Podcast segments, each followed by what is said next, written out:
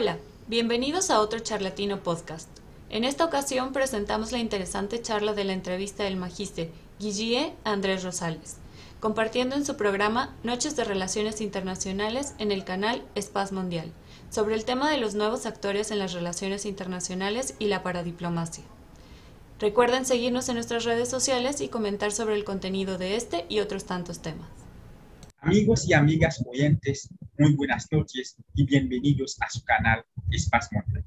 Para los nuevos seguidores de este canal, yo soy Guy haitiano, licenciado y magíster en Relaciones Internacionales.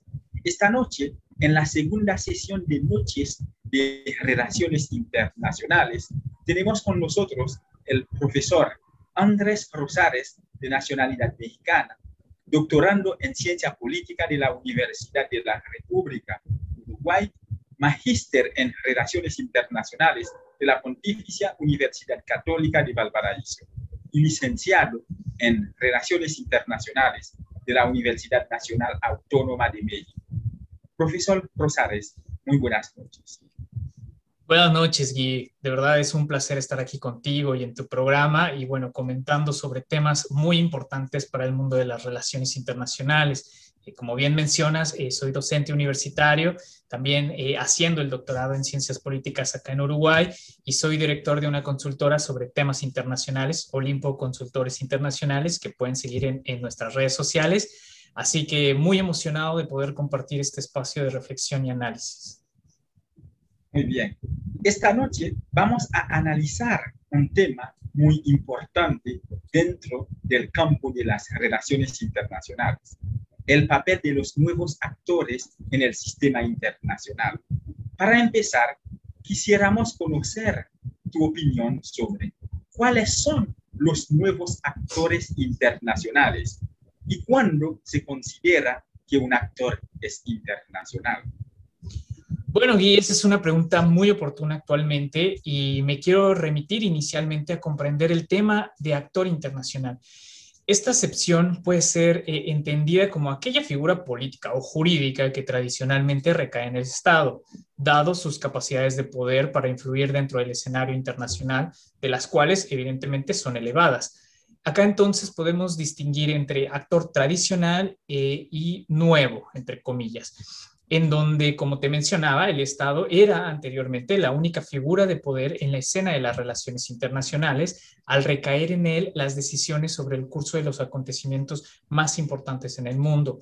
No obstante, después de la Primera Guerra Mundial y con el fin de la Segunda, se abre ese espacio de oportunidad en cuanto a la inclusión de otros actores con capacidades de influencia en el ámbito internacional muy parecidas a las del Estado. Y de esto te estoy hablando, por ejemplo, de los organismos internacionales que se fueron afianzando con el tiempo como figuras referentes en el ámbito internacional. Eh, ya sentándonos en el mundo multipolar y evidentemente con el fin de la Guerra Fría, ese espacio de oportunidad y de acción entre los entes con influencia internacional se fue abriendo más y más consagrando lo que ahora conocemos como nuevos actores internacionales, además de los ya mencionados organismos internacionales. Eh, concretamente estamos hablando acá de, por ejemplo, gobiernos locales, partidos políticos, funcionarios públicos, entre estos, ejemplo, legisladores, ministros, jueces, etcétera, además de organismos no gubernamentales, asociaciones civiles, academia, universidad, en forma, por ejemplo, de think tank como líderes de opinión, empresas y demás actores que tienen un grado no menor de influencia a nivel regional o mundial eh, y son considerados con, un impacto en la sociedad internacional, eh, de lo cual podemos hablar entonces de actores internacionales o actores que se están internacionalizando. Qué interesante. Eh, según la teoría realista de las relaciones internacionales, el actor más importante en el campo internacional es el Estado nazi. En este caso, al ver hoy, hoy día, existen varios actores emergentes en, el, en la escena internacional. ¿Tú consideras que eso genera el miedo en los estados? Y por otro lado, ¿consideras que eso no debilita el pensamiento realista de las relaciones internacionales. Bueno, muy buen cuestionamiento. Eh, y bueno, desde el aspecto del poder, evidentemente el Estado es sumamente reticente de desprenderse de, él. Es decir, no es fácil que un Estado pueda o tenga intenciones de ceder poder. Y eso lo vemos en la incesante defensa de la soberanía, que es parte de ese poder que caracteriza al Estado. Eh, eh, ahora, habiendo dicho eso, los propios estados en el escenario internacional se ven superados por los problemas internacionales y por un sistema internacional sumamente complejo en la actualidad, por lo cual requieren de otros actores para solucionar contrariedades o problemas que por sí solos no pueden o que no les importa resolver, quizá por los propios intereses nacionales enfocados en otras cosas. Entonces, miedo como tal no lo considero así, y es que los actores internacionales no tradicionales, es decir, aquellos que no son el Estado, requieren de alguna u otra forma la validación de los propios Estados para tener un grado de influencia en el ámbito internacional. Es entonces donde esta relación de poder entre los propios actores converge en un mismo espacio con límites bien identificados que permite que los actores no entren en conflicto de poder directamente entre ellos.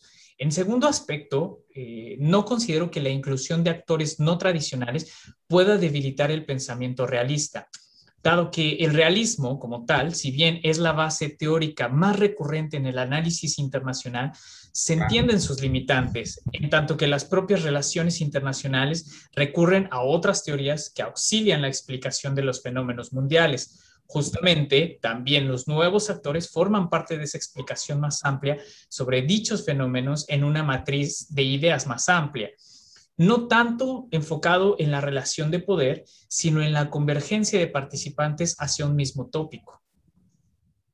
Bien, profesor, con el desarrollo de los nuevos actores en el sistema internacional, hay un concepto muy de moda, la paradigmacia. En la práctica, ¿Qué es la paradiplomacia? ¿Cuáles son los actores que ejercen la paradiplomacia?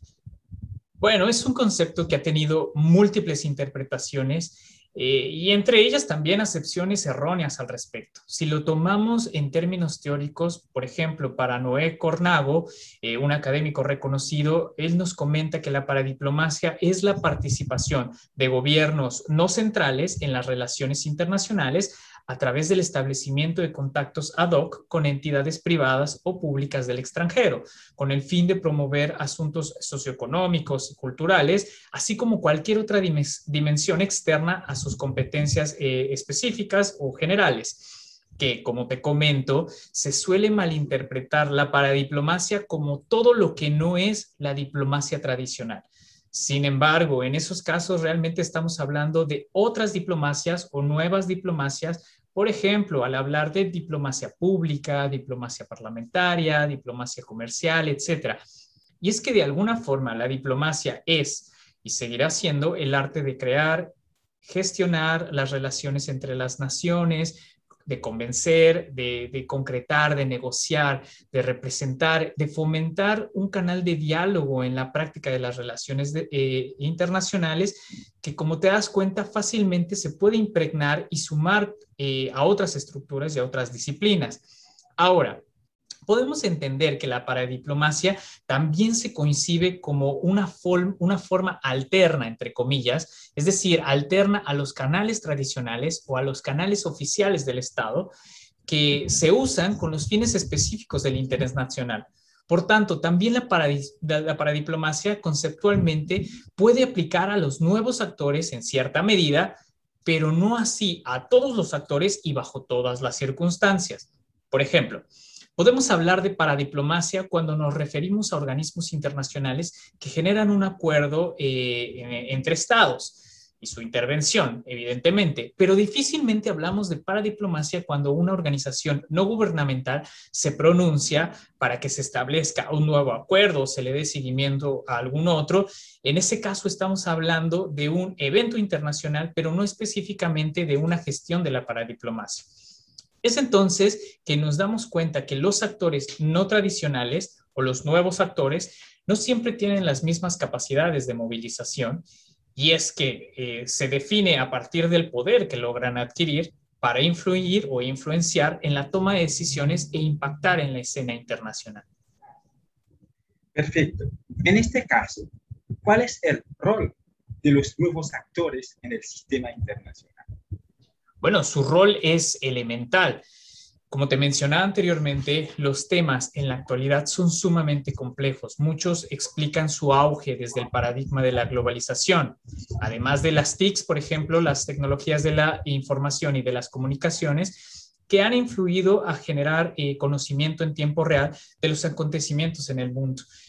Es entonces donde los estados, a pesar de su gran estructura y poder, no pueden eh, estar en todos lados y resolver todos los problemas del mundo. Los nuevos actores están ahí para generar propuestas, señalar acciones, dar a conocer los eventos, evaluar los resultados y aportar en soluciones. Posiblemente muchos, eh, muchos actores de medianos recursos, por ejemplo, académicos o universidades, no tienen las capacidades de poner en acción ciertas medidas para resolver un asunto internacional pero sí tienen la capacidad de influir e insertar el tema en la agenda internacional para que otros actores se adhieran al debate y se genere entonces una solución real que impacte en espiral a nuestras propias sociedades. Es ahí la importancia de los actores e incluso yo considero la justificación de existencia de muchos de ellos, sobre todo, por ejemplo, cuando nos referimos a millones de organizaciones civiles en el mundo con fines específicos que se agregan y, generan un gran cúmulo de opciones y alternativas ante eventos y coyunturas internacionales. Qué interesante. Bien, ahora sí, luego de escuchar tu punto de vista de este tema, tan relevante dentro de las relaciones internacionales, quisiéramos finalizar conociendo qué piensas hacer al terminar de estudiar tu doctorado. ¿Cuáles son tus planes, tus planes a mediano plazo? Aunque sin dudarlo, me imagino que continuarás generando contenidos en esta área del saber. Bueno, como se había mencionado inicialmente, eh, mi estudio se enfoca en las relaciones internacionales, esa es mi formación, pero ahora lo estoy complementando con el área de la ciencia política, específicamente con las políticas públicas en el doctorado que estoy cursando. Una dupla que considero es muy interesante de analizar, la conjunción de elementos entre aspectos internos del Estado y aspectos internacionales, que creo que puede ser una explicación, eh, una explicación más a los fenómenos eh, que acontecen el día a día. Además, como eh, te había hecho referencia anteriormente, formo parte de un grupo de consultores que precisamente intentamos impactar de manera positiva con análisis profundos y generando conocimiento, encaminando al ámbito público y privado con cierto grado de influencia dentro, de nuestro entorno, al cual eh, hacemos la cordial invitación a toda la audiencia a seguirnos en nuestras redes sociales. Eh, pues sin lugar a dudas, este tema internacional y otros tantos nos dejan mucho camino por recorrer. Así que a mediano plazo, nada, seguir estudiando, analizando y tratando de explicar los acontecimientos internacionales en todas las dimensiones posibles. Bien, muchas gracias Andrés por tu participación en el programa de Noches de Relaciones Internacionales y compartirnos tus conocimientos y expectativas. Por favor, dinos tus últimas palabras para despedirte pues nada, aquí eh, agradecerte y felicitarte por generar un tipo de espacio de reflexión, este tipo de, espacio de reflexión, e invitar a todos los que nos escuchan, pues a generar eh, mayor debate sobre lo que pasa en el mundo y pues sinceramente esperar que esta plática haya aportado para alguna persona o varias personas que les interesan este tipo de temas. Así que muchas gracias, Guy, por la invitación y espero que esta sea una de muchas. Muchas gracias a todos por acompañarnos y no se olviden de suscribirse al canal Espacio Mundial. Saludos. Chao, Andrés. Gracias, Guy. Hasta luego. Eh, hasta luego.